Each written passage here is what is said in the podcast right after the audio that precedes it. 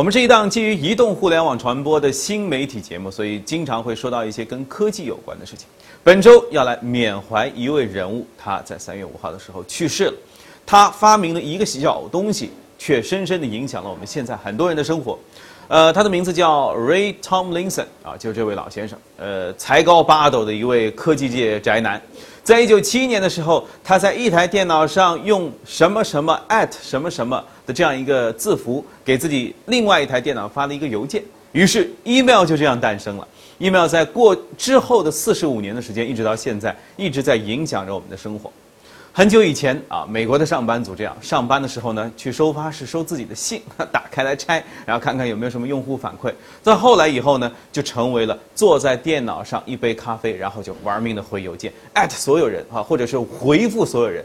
呃，很多广告公司都是这样的，邮件得从头看起，因为有无数无数全球各地、亚太区、什么欧洲区的各种各样的回复，一直到最后呢，会有一个新的呃最新的指示在那里。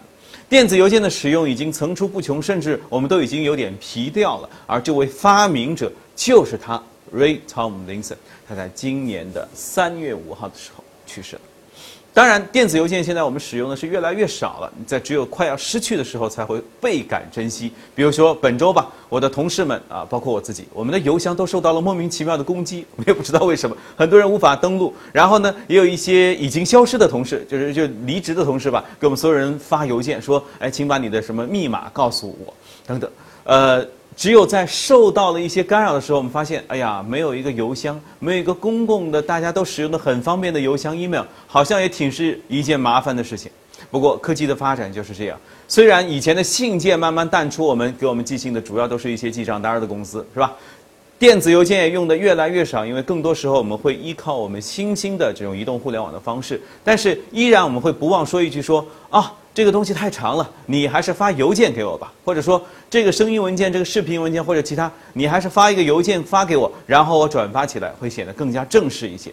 所以它依然在影响着我们的生活。我们要记得这个符号 at 这个符号，也记得 Ray Tomlinson 他曾经带给我们的。虽然邮件越来越少，但是我们依然有很多创新型的应用。比如说这个事情，我恨不得 at 给所有人，希望越来越多的人看到。我们会记得它，我们也会很好的把 A 带尾巴，B 带尾巴，或者以后有越来越多带尾巴的创新的字符运用到我们的身边去。